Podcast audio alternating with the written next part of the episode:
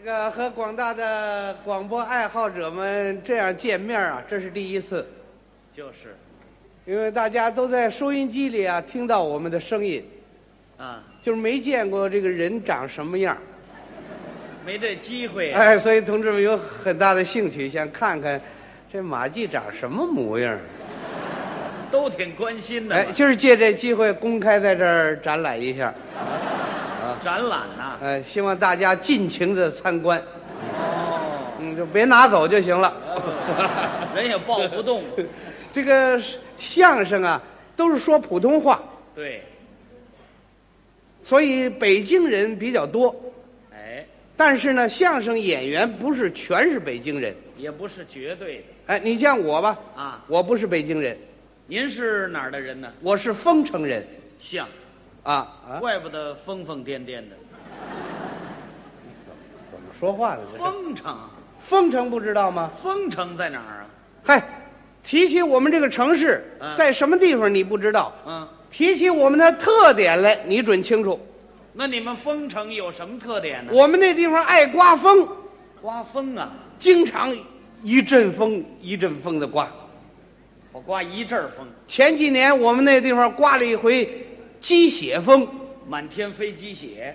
飞鸡血怎么飞啊呀、不是鸡血风吗？我们那儿流传着说打鸡血治百病，鸡血治病。哎呦，全城轰动啊！哦，人人都想打这鸡血啊！全打。走在大街上，您去看去吧，嗯，都提了只鸡。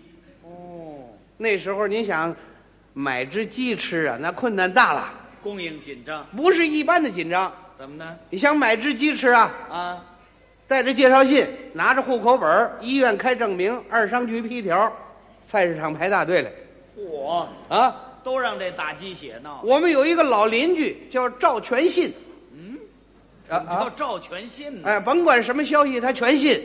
糊里糊涂，可听见这消息了，满街上去宣传去。怎么宣传？哎呀，打鸡血治百病，这个办法可忒儿好了。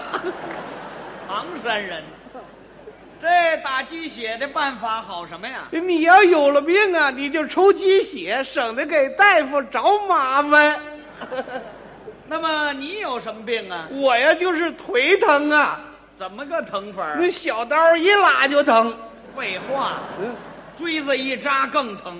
嗯，你打鸡血治什么病？我不是为了治病啊，那干嘛呀？我就是为了长点肉啊。长肉，你我活了六十来岁了，才七十多斤肉啊，太瘦了。哎。哦，我打鸡血呀，就会长肉。那也不见得顶用。哎，你可不能那么说，人家都说灵着呢。那你就试试吧。我们这位赵大爷啊一天不间断，连续打了七七四十九天，长肉了，屁股上扎的跟马蜂窝似的。好进窟窿这阵风刚刮过去，啊？又出了一阵风，什么风啊？自来水治病。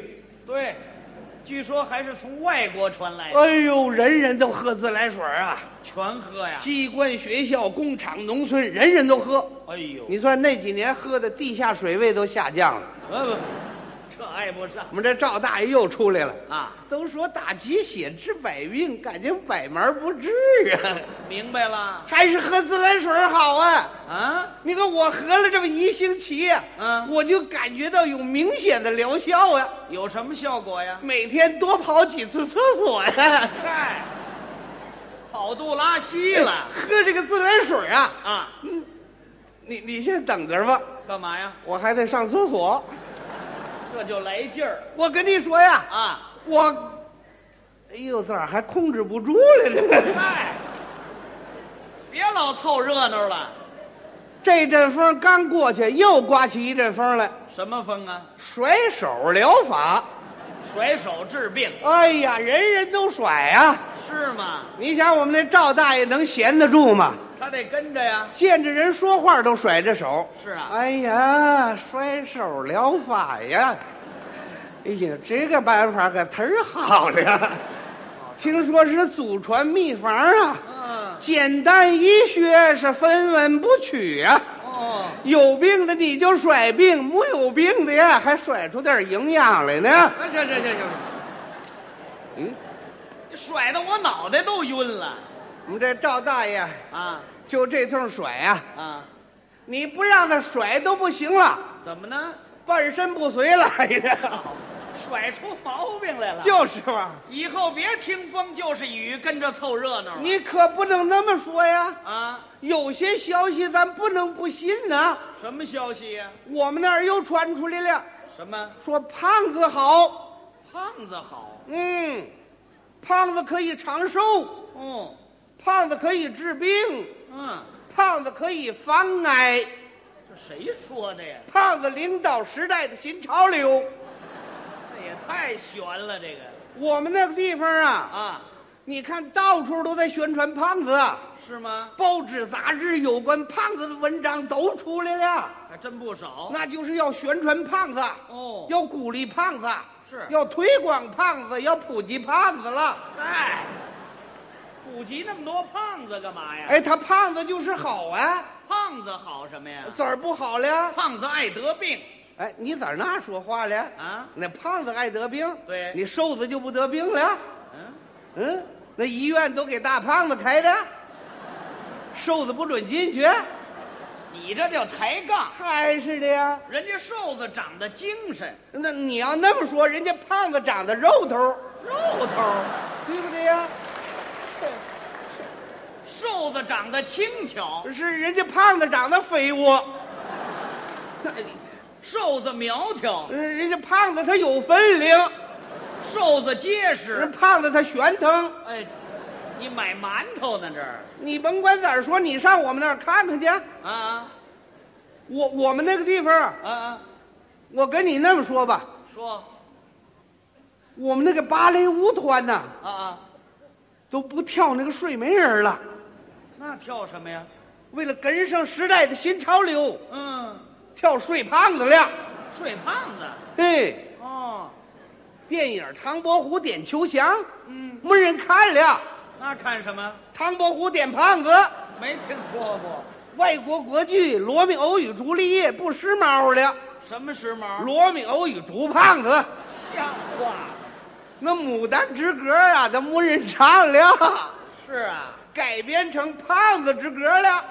那怎么唱啊？啊，胖子，肥肥碌碌多壮不 观。行行行行行行，胖子呀，这什么乱七八糟的呀？胖子就是好啊，胖子，嘿嘿啊你这个人呐，缺乏历史知识哎，我跟你呀、就没有共同语言。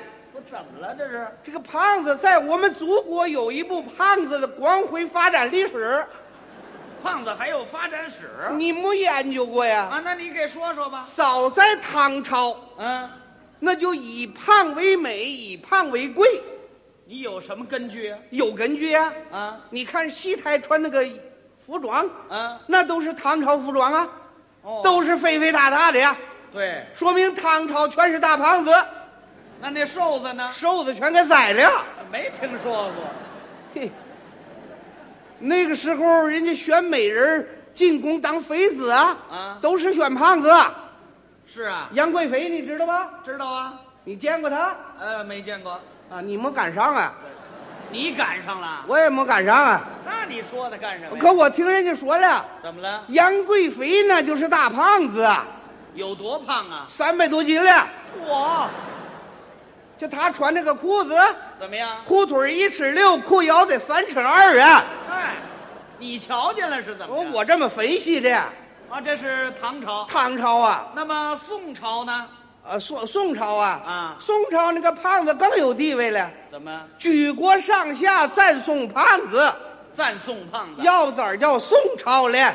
就这么起的名儿啊？。对了，那么元朝呢？元朝随着科学的进步啊，啊到了元朝定下了胖子的标准，多少斤算胖？不论斤了，那怎么算？呃，长圆了就是胖子，长圆喽。